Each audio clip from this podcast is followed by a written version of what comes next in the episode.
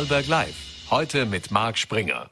Schönen guten Nachmittag und herzlich willkommen zu Vorarlberg Live am Freitag, dem 22. April. Heute wollen wir bei Vorarlberg Live unter anderem mit NEOS Landesparteichefin äh, Sabine Schäfknecht über die Causa Wirtschaftsbund sprechen, doch dazu etwas später. Ich freue mich sehr, dass wir jetzt gleich nach Lech schalten dürfen, wo uns Ottmar Karas, der Vizepräsident des Europäischen Parlaments, zugeschaltet ist. Vielen Dank für die Zeit, Herr Karas. Gerne. Schönen guten Nachmittag. Herr Karas, äh, Sie sind ja beim Mediengipfel in Lech zu Gast. Äh, da haben Sie gestern gesagt, äh, wir müssen unsere europäischen Werte künftig entschlossener verteidigen. Es braucht eine stärkere Kooperation der EU-Länder anstatt Doppelgleisigkeiten. Wie genau ist das zu verstehen? Ist da ähm, in welcher Art ist die Kooperation zu verstehen? Verstehen Sie darunter auch eine militärische Kooperation? Selbstverständlich wichtig ist, dass wir die Zusammenarbeit in Europa zur Verteidigung der Demokratie, zur Verteidigung des Friedens, der Freiheit, der Souveränität, unserer Unabhängigkeit stärken. Nur gemeinsam können wir als Kontinent in der Welt eine Rolle spielen. Und dazu benötigen wir auf der einen Seite die Energieunabhängigkeit, auf der anderen Seite auch eine Zusammenarbeit der 27 nationalen Heere, denn nur wenn wir miteinander kompatibel sind, können wir die neuen Bedrohungsfelder auch beantworten. Cyberwar, Terrorismus, Internetkriminalität kennen keine nationalen Grenzen äh, und daher hat die Europäische Union auch einen gemeinsamen Fahrplan für sicherheits- und verteidigungspolitische Maßnahmen vorgelegt und wir wollen die außen-, sicherheits- und verteidigungspolitische Zusammenarbeit intensivieren, um handlungsfähiger zu sein, um den neuen Bedrohungsfeldern entgegentreten zu können und die Bürgerinnen und Bürger und die Regionen besser schützen zu können. Mhm. Was für eine Rolle könnte Österreich da einnehmen? Wir sind bekanntermaßen äh, neutral, es ist ein neutraler Staat. Was bedeutet das auch für uns als neutralen Staat? Oder haben wir diese Neutralität im Prinzip eh schon aufgeweicht durch den, auch durch den Beitritt zur Europäischen Union und dass wir Zusagen gemacht haben, dass im Prinzip eine quasi Beistandsverpflichtung gibt? Ich glaube, wir sollten die Sicherheitspolitik und die Verteidigungspolitik nicht auf unsere Neutralität reduzieren und wir sollten uns aber auch hinter der Neutralität nicht verstecken, sondern wir sollten eine sehr offene sicherheits- und verteidigungspolitische Debatte führen. Wie können wir gemeinsam den sicherheitspolitischen Bedürfnissen der Bevölkerung und den neuen Bedrohungsszenarien die richtige Antwort geben? Und das können wir nur äh, gemeinsam tun. Wir haben innerhalb der Europäischen Union die Beistandsverpflichtung. Wir haben auf der anderen Seite einen gemeinsamen Sicherheits- und Verteidigungsfahrplan. Wir haben auch die österreichische Verfassung nach dem EU-Beitritt ge äh, geändert, indem wir einen neuen Artikel eingeführt haben, der klar macht, dass Österreich aktiv an einer gemeinsamen Außen-, Sicherheits- und Verteidigungspolitik teilnimmt und mitarbeitet. Mhm. Und ich möchte schon auch noch einen Punkt hier sagen. Äh, die Verteidigung ist ja nicht nur eine militärische, sondern die Qualität von Demokratie, die Qualität von Energieunabhängigkeit, die Qualität von unserer Werte, von Rechtsstaatlichkeit, von Friede, äh, von Nichtdiskriminierung, von Zusammenarbeit muss auch täglich aufs Neue errungen werden. Die militärische Komponente steht ja am Ende von sicherheitspolitischen Bedrohungsfeldern. Wir sehen ja täglich, dass wir auch anders Naturkatastrophen durch Kriminalität, durch Terrorismus, durch Cyberwar, äh, durch Aggressionen wie die des Herrn Putin in unserer Freiheit bedroht sind. Und die Europäische Union als Projekt des Friedens, der Werte und der Demokratie, die Zusammenarbeit in dieser ist eine Antwort darauf. Der ukrainische Präsident äh, Zelensky, der würde, wäre am liebsten gestern schon der Europäischen Union beigetreten, würde sich am liebsten ein EU-Eilverfahren wünschen, aber selbst das würde vermutlich nicht so schnell gehen. Wie sehen Sie das, äh, unabhängig von dem, wie es jetzt dort weitergeht? Kann die Ukraine früher oder später in die Europäische Union kommen, falls sie auch selbstständig bleibt? Ich sage mal ja. Die, die Ukraine kämpft im Moment für Friede, Freiheit, Souveränität und die europäischen Werte. Der Angriff Russlands in der Ukraine, der militärische, die brutalen Ermordungen, Vertreibungen, Hinrichtungen, die Bilder, die wir jeden Tag sehen, sind ein Angriff auf die europäische Demokratie und die europäischen Werte.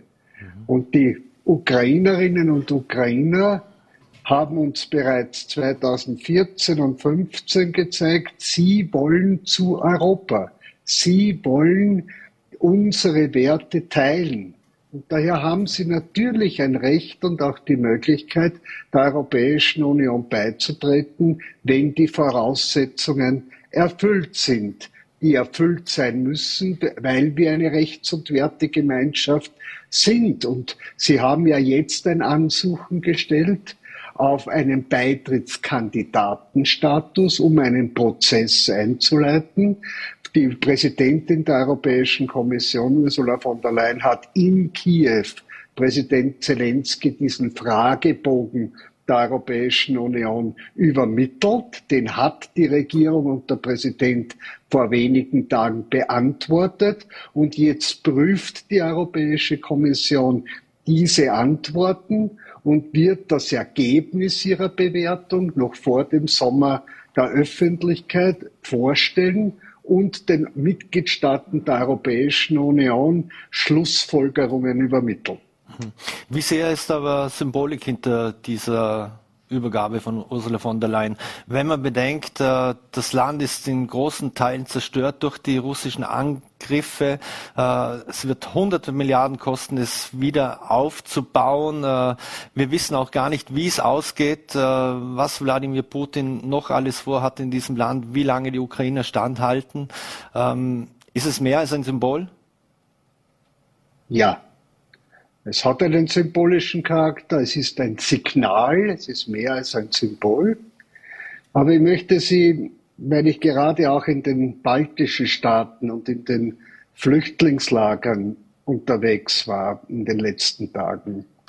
Man hat mir in Lettland, in Litauen, in Estland immer eines gesagt, dass sie froh sind, dass sie der Europäischen Union und der NATO beigetreten sind, weil sie damit auch den Anspruch auf Unterstützung und Beistand haben. Und die Europäische Union zeigt der Ukraine bei der Unterstützung ihrer Bemühungen um Freiheit, dass wir sie nicht alleine lassen, dass sie Teil der europäischen Wertegemeinschaft äh, sind und mit dieser ich rechne damit mit dieser positiven Beantwortung des Beitrittskandidatenstatus wird auch ein sehr klares Signal an Russland gesetzt. Die Ukraine ist nicht alleine. Die mhm. Ukraine hat ein Anrecht auf den Beistand und die Solidarität aller Mitgliedstaaten der Europäischen Union. Und mit diesem Beitrittskandidatenstatus würde der Prozess einer Annäherung einer stärkeren Anbindung und einer stärkeren Unterstützung vorangetrieben werden. Übrigens darf das nicht bedeuten, dass wir den Westbalkan vergessen.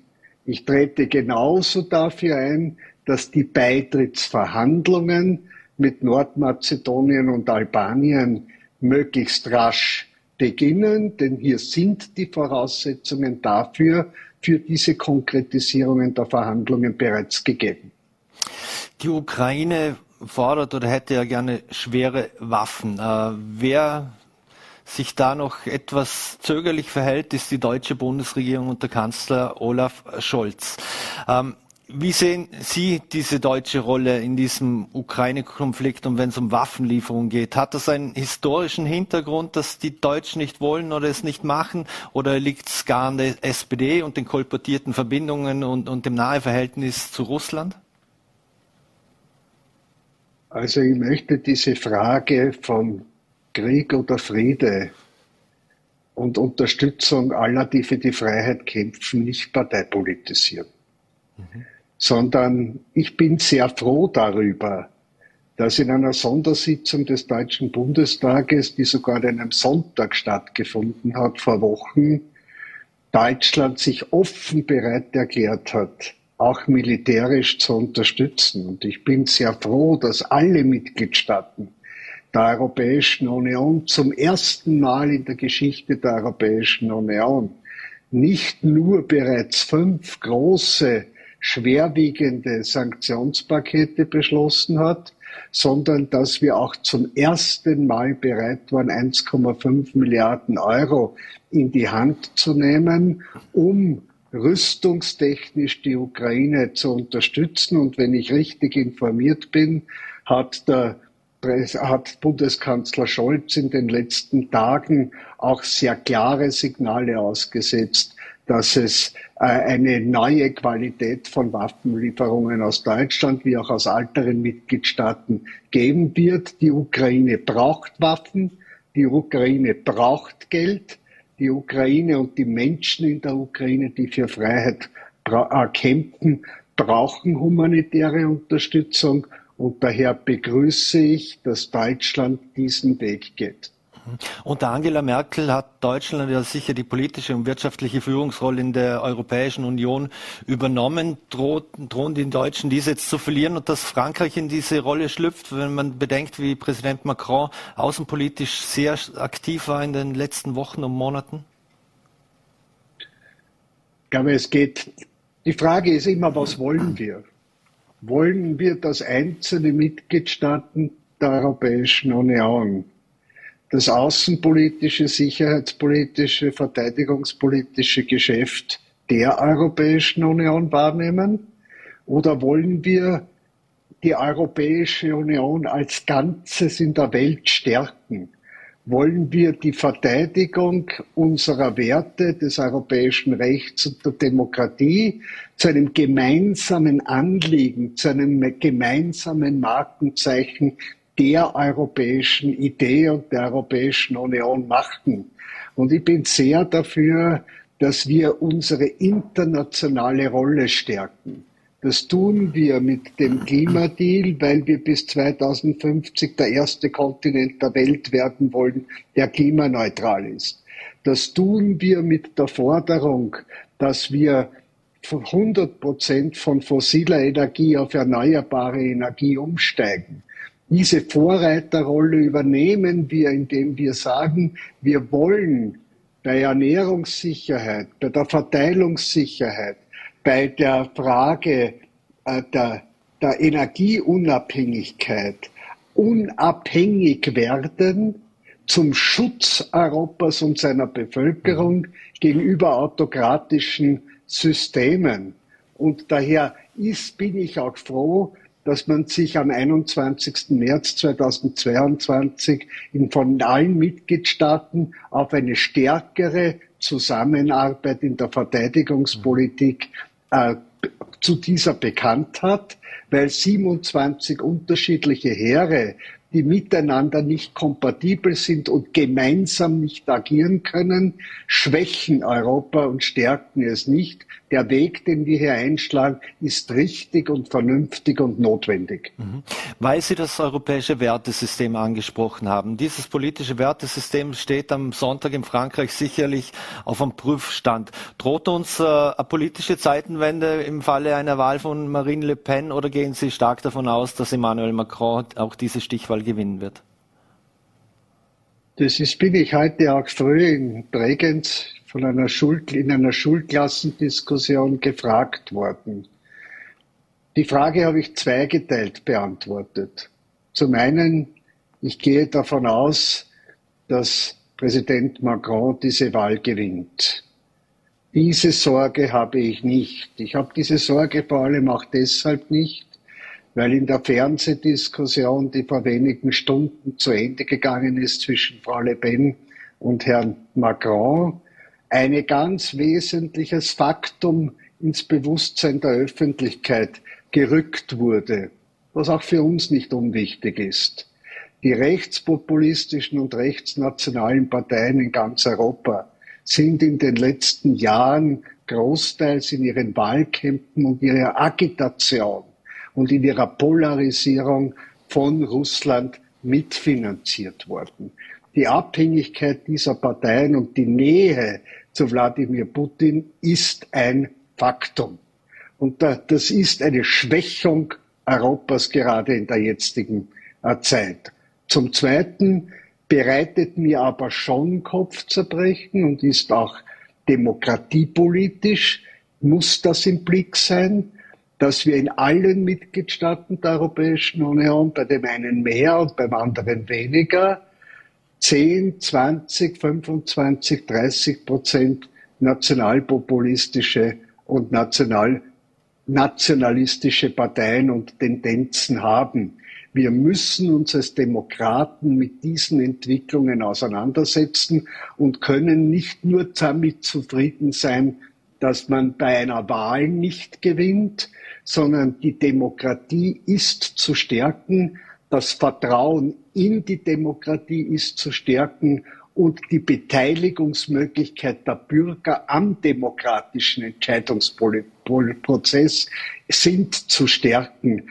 Diese Debatte müssen wir führen, diese Offenheit im Zugang zum Bürger und über die Rolle, was wollen wir und wie kommen wir wohin, müssen wir in der Öffentlichkeit stärker thematisieren. Sie haben vorhin die Energiewende angesprochen, die man in der Europäischen Union bis 2050 äh, schaffen will. Jetzt Österreich ist ja sehr von russischem Gas aktuell abhängig. Ähm, würde aus Ihrer Sicht ein kompletter Energieboykott den Krieg in der Ukraine schneller beenden oder müssen wir uns hier eingestehen in Österreich, dass wir durch unsere Abhängigkeit und da wir sehr viele Euros äh, nach Russland überweisen, auch den Krieg und den Tod von vielen Kindern und Familien mitverantworten müssen? Das ist ja da eigentlich die Ursache der gesamten Debatte. Wir derzeit wird aus der Europäischen Union für Energie Importe aus Russland täglich eine Milliarde Euro in die Kriegskasse des Herrn Putin bezahlt. Das heißt, das ist moralisch und das ist ja moralisch nicht zu gerechtfertigen und daher müssen wir uns überlegen, was kann alles geschehen, was muss alles geschehen aus politischen, aus moralischen, aus verantwortungspolitischen Gründen diese Geldlieferung auf Null zu reduzieren. Daher haben wir im fünften Sanktionspaket die Kohleimporte einstimmig auf Null reduziert.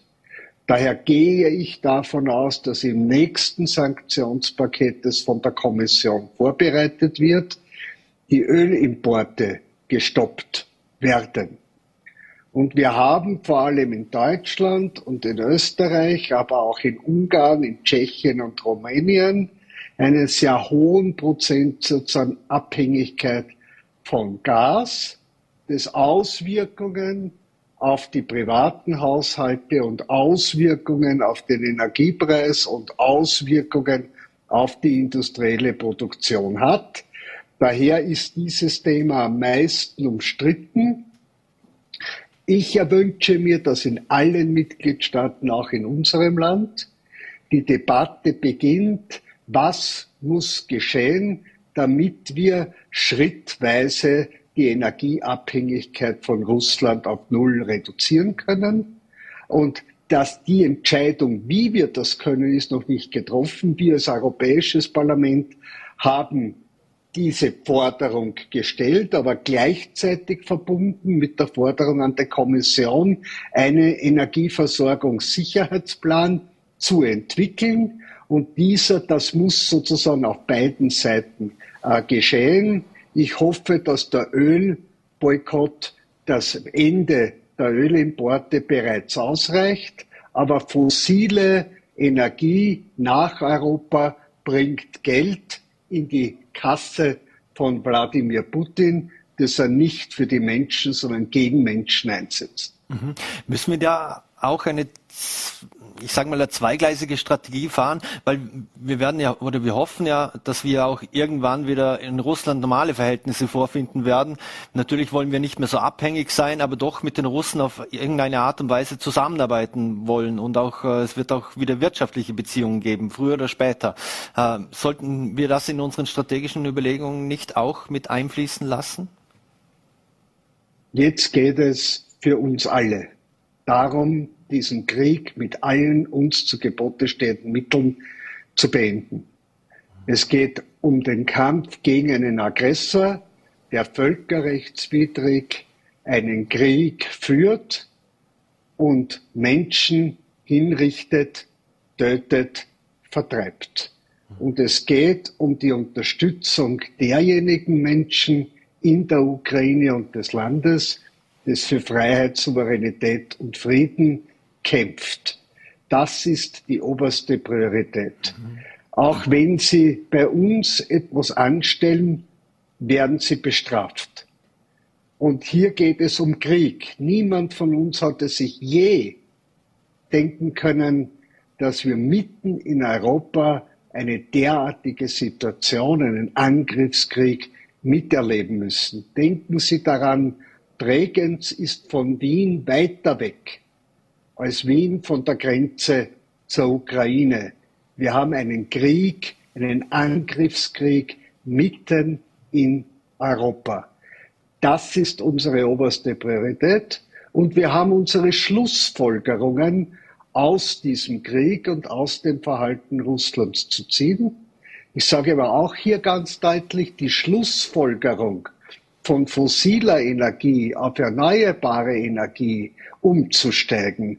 Die Schlussfolgerung von der Energieabhängigkeit anderer, gegenüber anderen Ländern auszusteigen, haben wir bereits vor diesem Krieg getroffen im Zusammenhang mit dem Kampf gegen den Klimawandel. Und es zeigt uns jetzt, wie richtig und wie wichtig dieser Schritt ist. Wir müssen ihn beschleunigen. Das heißt nicht, dass die Konsequenzen, die wir ziehen, nicht bedeutet, dass wir mit jedem Land natürlich im Gespräch sind. Es ist ja für diesen Krieg nicht die russische Bevölkerung, sondern ausschließlich Wladimir Putin als deren Präsident verantwortlich. Und daher sollten wir nicht alle Menschen verurteilen in Russland, sondern ganz gezielt schauen, wer ist schuld an dieser neuen prekären Situation zwischen Krieg und Frieden innerhalb Europas. Mhm. Wenn wir diese Energiewende schaffen und auch so schnell schaffen, wie es geplant ist, äh, kann das auch für die Europäische Union in äh, in Zukunft ein gewisser Wettbewerbsvorteil sein, weil man eben weiß dann, wie man es macht und dass man unabhängiger ist? Oder sind wir da in gewissen Teilen auch schon wieder etwas hinten dran? Wenn man auch sieht, wie in den Emiraten zum Beispiel mit Solarenergie experimentiert wird und was da alles gemacht wird, oder, oder können wir uns da einen Vorteil verschaffen? Das wollen wir. Wir haben uns zum Ziel gesetzt, der erste Kontinent der Welt zu sein, der klimaneutral ist. Wir hoffen, dass es noch schneller geht. Erinnern Sie sich daran, dass wir vor wenigen Wochen noch in Österreich gesagt haben, dass wir ab 2025 keinen Neubau mehr mit Gasheizungen erlauben und jetzt bereits darüber diskutiert, es 2023 zu machen. Es wird ein Wettbewerb entstehen, wer schneller ist und wie wir schneller diese Ziele äh, erreichen. Und wir wollen Weltmarktführer damit bei grünen Technologien werden weil die Weltmarktführerschaft in den Technologien, in der Forschung, in der Produktion ist natürlich auch ein Wettbewerbsvorteil. Das heißt nicht, dass wir uns abkapseln, aber dass wir im, im globalen Wettbewerb hier grüner, digitaler und sozialer als die anderen sein wollen, weil es auch ein Wettbewerbsvorteil ist und damit auch ein Vorteil für unsere Arbeitsplätze. Mhm. Abschließend noch, ähm, durch den Krieg in der Ukraine hat natürlich auch die Teuerung sehr stark zugenommen, die belastet die Menschen. Ähm, wie sehen Sie das? Wie sehr sollten die Europäische Union, kann die Europäische Union als auch die Republik zum Teil eingreifen, eingreifen auch in den Markt? In Österreich wurde viel darüber diskutiert und gefordert, dass man zum Beispiel den Benzin- oder Dieselpreis äh, nach unten korrigiert oder die Mineralölsteuer äh, etc. an diesen Schrauben dreht, auch weil man natürlich gesehen hat, wie Konzerne davon profitieren. Aber wie sehen Sie es, dass der Staat oder auch die EU eingreift? Ich war gestern bei einer Diskussion, wo der Chef des Wirtschaftsforschungsinstituts, der Herr Felbermeier, auch auf diese Frage angesprochen wurde und gesagt hat, nicht an allem ist der Krieg in der Ukraine schuld. Er verstärkt manche Entwicklungen. Manches ist mit dem Wirtschaftswachstum nach der Pandemie verbunden. Äh, manches ist verbunden mit der Energieknappheit durch den Krieg. Ja, das sind Marktmechanismen. Ja, wir haben im Moment einen, eine hohe Inflationsrate, die befeuert wird von den Energiepreisen. Ich glaube, dass das noch längere Zeit dauert. Wir haben aber auch auf der anderen Seite ein europäisches und in der Europäischen Zentralbank darauf reagiert. Aber der Markt, wie wir ihn verstehen, ist ja nicht ein Markt als Selbstzweck, sondern wir sind Anhänger der ökosozialen Marktwirtschaft. Daher kann man auch Rahmenbedingungen in den Marktmechanismus stellen aus sozialer und ökologischer und zukunftspolitischer Verantwortung. Das muss man ganz fein austarieren dort, wo es möglich ist, mit Beihilfen, mit Steuererleichterungen, ist das europaweit in einem Paket ermöglicht worden. Eine letzte Frage noch zum Abschluss. Im Vorarlberg bestimmt ja aktuell eine Causa um den Wirtschaftsbund sehr stark die Schlagzeilen. Sie waren ja auch schon auf Einladung des Wirtschaftsbundes äh, in, in Vorarlberg. Jetzt steht da im Raum, dass, in der, dass in der ÖVP ein System für versteckte Geldflüsse, Steuerhinterziehung und auch Parteienfinanzierung gibt und dass sich Funktionäre und auch Politiker bereichert haben bzw. profitiert haben von diesem ganzen System. Ähm, wie, erstens mal, wie sehr leiden Sie als ÖVP-Politiker unter dieser ganzen Sache? Weil es ist jetzt hier im Wahlberg, wir haben den Untersuchungsausschuss in Wien und es zeichnet ja ein alles andere als gutes Sittenbild von der Politik und im Speziellen jetzt auch von der ÖVP. Also ich kann nur, weil Sie mich angesprochen haben, wenn ich in Vorarlberg bin, als Vizepräsident des Europäischen Parlaments, als Mitglied des Wirtschafts- und Währungsausschusses, als Berichterstatter des Parlaments im Zusammenhang mit der ganzen Krisenbewältigung, den, äh, den Bankenregulierungen und den Finanzregulierungen, dann hoffe ich, dass ich mit vielen Bürgerinnen und Bürgern in Kontakt treten kann. Dann hoffe ich, dass ich mit vielen Unternehmerinnen und Unternehmen in Kontakt treten kann als Repräsentant der Menschen, im Europäischen Parlament. Ich finde, ich halte es für gut, dass wir miteinander im Dialog sind. Und natürlich wende ich mich, wenn ich in ein Land komme, an diejenigen, die den Kontakt zu den Bürgern haben, um mit ihnen reden zu können. Und auf der anderen Seite nehme ich Einladungen an, in die Länder zu kommen und in die Regionen. Überall dort, wo es Fehlentwicklungen geben sollte und gibt, gehören die abgestellt. Überall dort, wo Tätigkeiten, die eine Selbstverständlichkeit sind, äh, korrumpiert werden, gehört das auch abgestellt und schadet es der Politik. Daher ist diese Debatte eine, die aufgeklärt gehört, die untersucht gehört, äh, Dazu gibt es auch Untersuchungsausschüsse der parlamentarischen Kontrolle und da gibt, dazu gibt es auch äh, die Steuerprüfungen und darüber hinaus. Äh, das hat zu geschehen und wird geschehen, aber es wird von mir keine Pauschalverurteilung geben.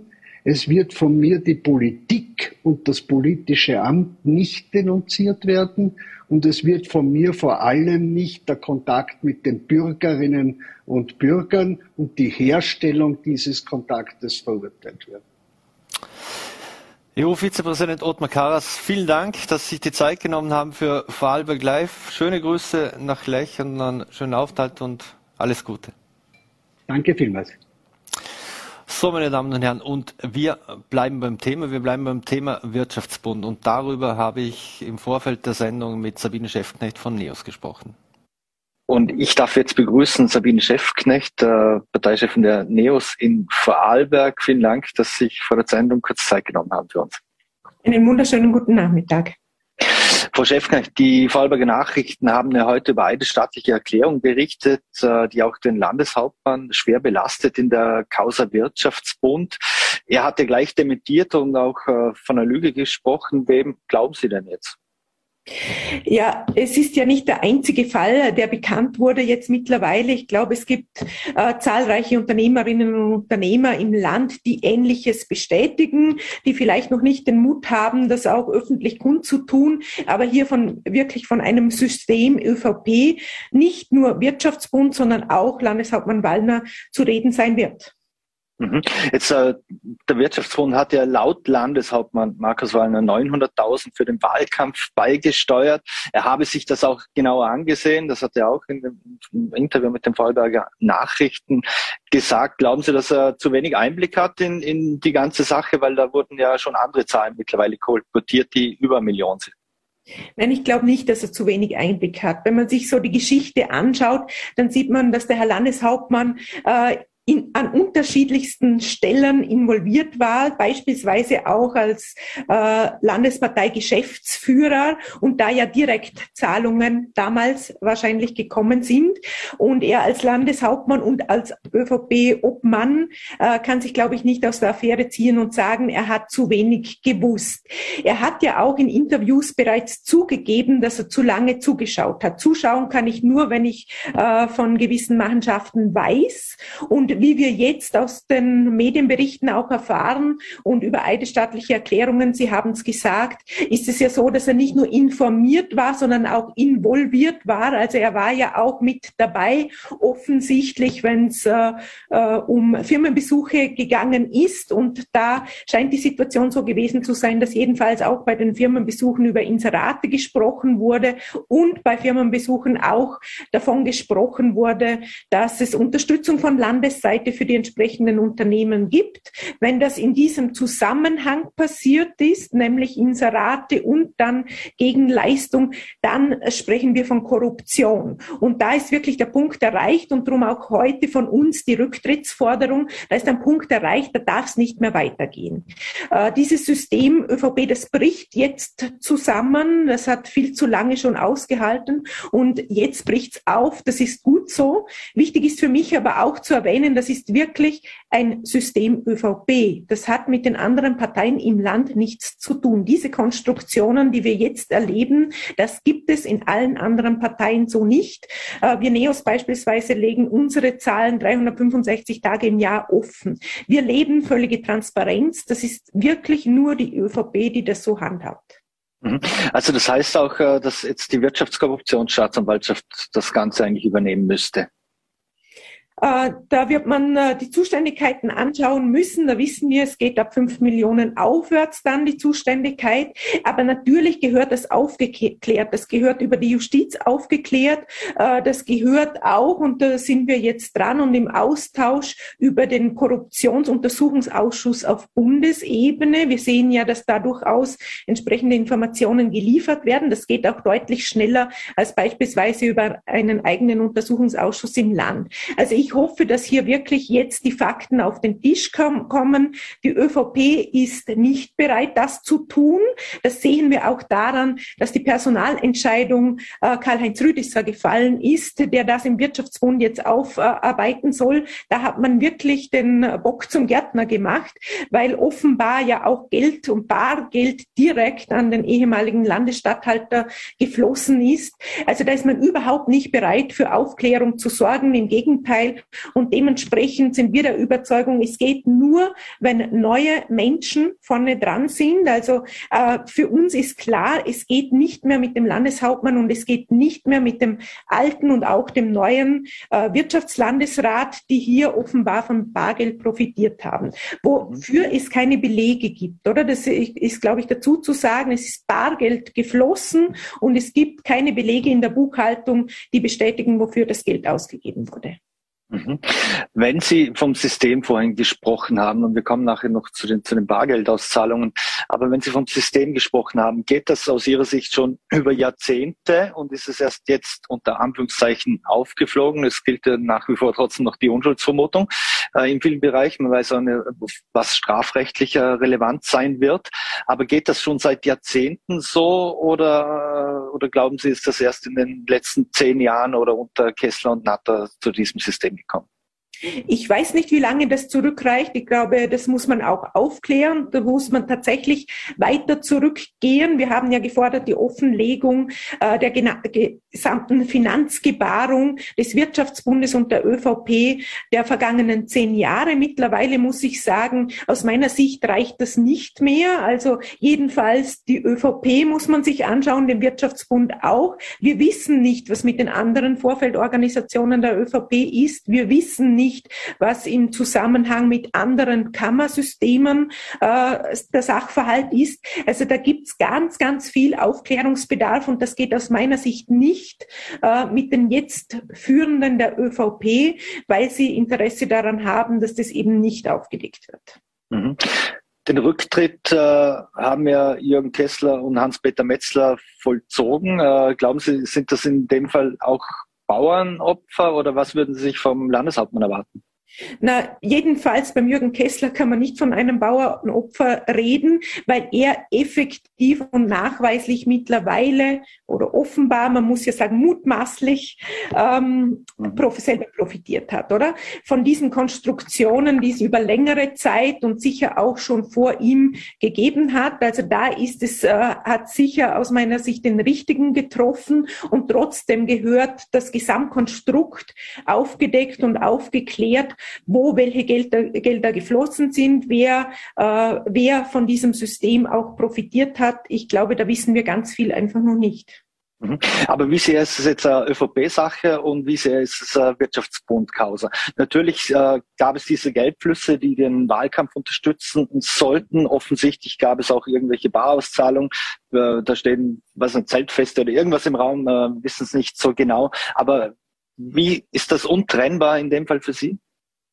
Also ich glaube eben, es ist größer. Es ist zum einen, und es ist ganz klar, die ÖVP, es ist der Wirtschaftsbund, es gibt aber auch Verstrickungen Richtung Wirtschaftskammer. Da hören wir ja, dass, dass es auch Inseratenschaltungen gegeben hat von Fachgruppen äh, in die Zeitung des Wirtschaftsbundes und dann weiter eben zur ÖVP. Äh, und wie gesagt, ich glaube, dass das noch größer sein kann. Wir erleben auch und haben jetzt auch bestätigt, direkte Zahlungen vom, von Landesseite an den Wirtschaftsbund und dann eben über diese Schiene, also Wirtschaftsbund und ÖVP gehören hier, gehören für mich hier untrennbar zusammen. Also auch äh, von Verwaltungsseite scheint hier nicht alles äh, ordnungsgemäß gelaufen zu sein und das gehört aufgedeckt. Wir wissen ja immer nur, was gerade erst offengelegt wird und wo man unter Druck dann Dinge scheibchenweise zugibt. Wir wissen, glaube ich, die große Geschichte immer noch nicht. Mhm. Wenn sich aber Funktionäre damit vielleicht ein schöneres Leben finanziert haben, davon profitiert haben, es wird von einem zinslosen Darlehen ist, äh, ist, die, ist die Rede, dann äh, heißt es um, um ein schönes Auto, das der äh, ehemalige Wirtschaftsbunddirektor billig bekommen hat oder billig abgelöst für seine Verdienste, was auch immer. Ist das eine, eine Sache des Wirtschaftsbundes und das sonst eigentlich niemand betrifft und zu interessieren hat, dass der Wirtschaftsbund selber regeln muss? Oder spielt das auch unmittelbar für Sie hinein? Das spielt unmittelbar äh, für mich hinein eben auch die Barzahlungen an die jeweils amtierenden äh, Land Landesräte im Wirtschaftsbereich, wo es keine Gegenbelege gibt. Ich kann Ihnen sagen, ich als Unternehmerin würde ich das tun äh, Geld herausnehmen aus meinem Unternehmen, wäre das eine private Geldentnahme und wäre zu versteuern. Das ist offenbar nicht passiert und ohne Belege irgendwie Geld auszugeben, das geht schlicht und einfach nicht. Also äh, die, das Buchhaltungswesen kennt auch den Begriff Verfügungsmittel nicht. Was heißt denn das? Das sind Privatentnahmen und wenn es Gegenbelege gibt, dann ist das ordnungsgemäß und wenn es die nicht gibt, ist es nicht ordnungsgemäß versteuertes Geld auch. Mhm. Sie haben heute auch schon den Rücktritt von Landeshauptmann Markus Wallner gefordert, ebenso äh, die FPÖ. Aber wie sehen Sie eigentlich die, die Rolle der Grünen in dieser ganzen Sache? Da hört man ja relativ wenig.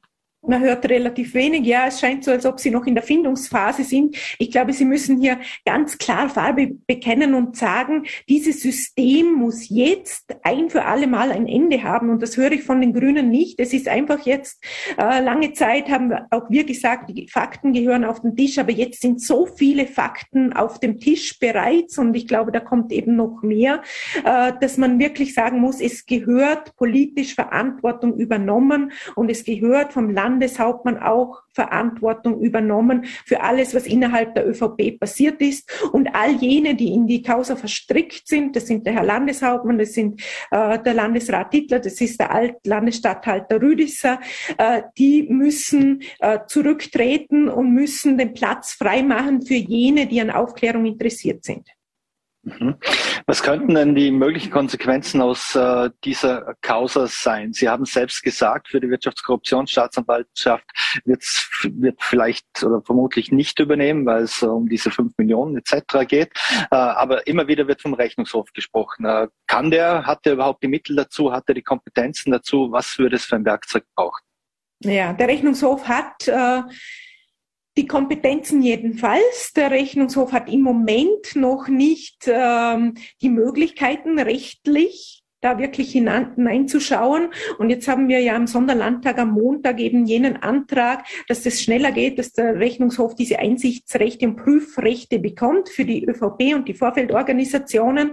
Aber dann dauert es eine Zeit lang, bis der Gesetzesentwurf da ist, bis der in Begutachtung ist und umgesetzt ist. Das heißt, der Rechnungshof kann vermutlich frühestens im Herbst anfangen zu prüfen. Und das ist aus meiner Sicht einfach zu spät, oder? Es muss jetzt schnell gehen und es müssen jetzt auch auch alle Informationen auf den Tisch gelegt werden. Ähm, aber trotzdem braucht es, glaube ich, die Prüfrechte langfristig und nachhaltig für den Rechnungshof und zusätzlich zu den Prüfrechten auch die entsprechenden personellen und finanziellen Ressourcen, um das überhaupt abdecken zu können.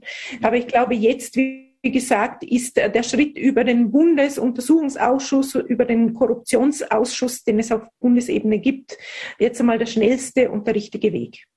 Was erwarten Sie sich äh, ansonsten noch vom Sonderlandtag am Montag? Unsere Erwartungshaltung äh, ist ein bisschen zurückgegangen, sage ich ehrlich, nach dem, was jetzt auf dem Tisch liegt, oder? Als wir den beantragt haben, war für uns klar, es ist wichtig, das wird überprüft und, und der Rechnungshof war für uns die richtige, nämlich neutrale Stelle dafür. Äh, zwischenzeitlich ist aber ganz viel natürlich an die Oberfläche gekommen und, und steht im Raum, dass es äh, ähm, den Wunsch nach Inseraten auch vom Herrn Landeshauptmann gab. Und, und da hat man auch vermutlich sehr pauschal äh, gesagt, natürlich gibt es Unterstützung von Landesseite, ob es ein direktes Gegengeschäft war oder nicht, kann ich nicht sagen an dieser Stelle. Ähm, aber mutmaßlich steht hier Korruption im Raum und da kann man nicht bis im Herbst bis zur Aufklärung warten. Mhm. Aber vieles, äh, das vom Land, okay, das ist ein anderes Thema, aber wenn es auch um die eidesstattliche Aussage etc. geht, da wird wohl Aussage gegen Aussage stehen. Also eidesstattliche Aus, äh, die eidesstattliche Erklärung gegen die Aussage des Landeshauptmanns. Wie wird das ausgehen? Also ich glaube, dass das jetzt einmal der erste Mutige war, äh, der sich da nach vorne getraut hat und dass, dass da das Zeichen jetzt auch da ist, man kann sich auch trauen, die Wahrheit zu sagen und man darf sich und muss sich auch trauen, gegen die ÖVP im Land und die Machenschaften, die es da gibt, gibt aufzustehen. Also ich gehe davon aus, dass es nicht der einzige oder die einzige bleiben wird, sondern äh, dass da jetzt kontinuierlich zusätzliche Dinge an die Oberfläche gespült werden. Aber das, was jetzt schon da ist, reicht aus unserer Sicht aus, um zu sagen, der Landeshauptmann muss hier Verantwortung Verantwortung übernehmen. Und äh, Sie kennen mich lange genug. Sie wissen, eine Rücktrittsforderung ist nicht das, was wir Neos normalerweise tun. Und da sind wir sehr vorsichtig damit. Also es ist für von aus unserer Perspektive wirklich jetzt, äh, wie man so schön in Vorarlbergerisch sagt, ex am Bomb.